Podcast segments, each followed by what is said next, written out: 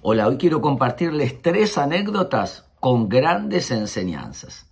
La primera dice que estaban en un barco los soldados americanos y tenían un cocinero, un chino, un chinito.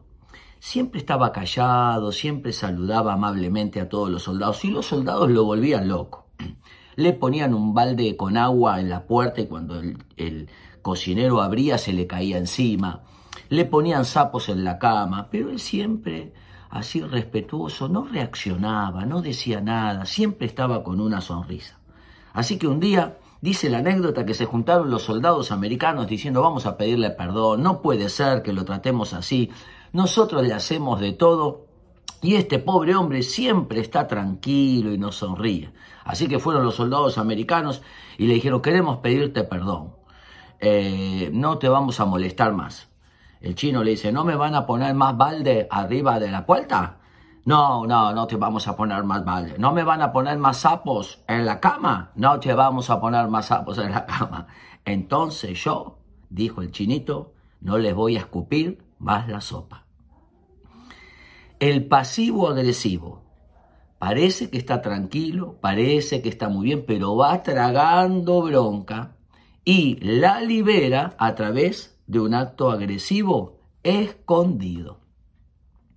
La segunda anécdota es que había un rey en el pueblo y quería saber qué era peor, si era peor ser tacaño o ser envidioso. Así que llamó al más tacaño del pueblo y al más envidioso del pueblo y les dijo, muchachos, yo como rey les voy a dar todo lo que ustedes me pidan, pero al segundo, al otro, le voy a dar el doble. El envidioso dijo, señor tacaño, elija usted primero. Por favor, dijo el tacaño. Faltaba más, elija usted primero. Bueno, que sí, que no, que sí, que no, hasta que el envidioso le dijo, rey, todo lo que yo te pida, ¿me lo vas a dar? Sí, pero a él le vas a dar el doble? Sí, muy bien. Que me saquen un ojo. El envidioso prefiere sufrir a verte bien. Anhela y disfruta del malestar ajeno aún pagando con su propio dolor. Y la tercera anécdota, con enseñanza. Dice que va un señor y le pide al vecino si le podía prestar una cucharita. Entonces le presta la cucharita y al otro día le devuelve dos cucharitas. El vecino dice, discúlpeme, yo le presté una. No, no, lo que pasa es que su cucharita acaba de tener un hijo, así que le pertenece a usted. Bueno, al otro día va de vuelta al vecino y le dice, ¿me puede prestar dos vasos? Por favor, claro que sí. Le da dos vasos y al otro día le devuelve cuatro vasos. Entonces dice, señor, yo le presté dos vasos, ¿por qué me devuelve cuatro vasos? No, es que acaban de tener mellizos. Bueno, está bien.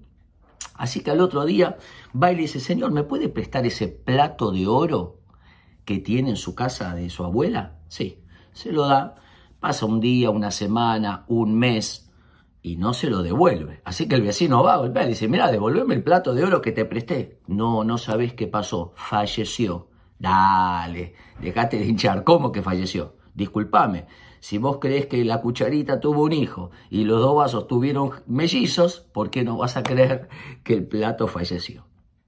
La mentira y consensuar con la mentira a la larga o a la corta rompe la confianza y trae bastantes dolores tres anécdotas para reflexionar. Espero que les sirva.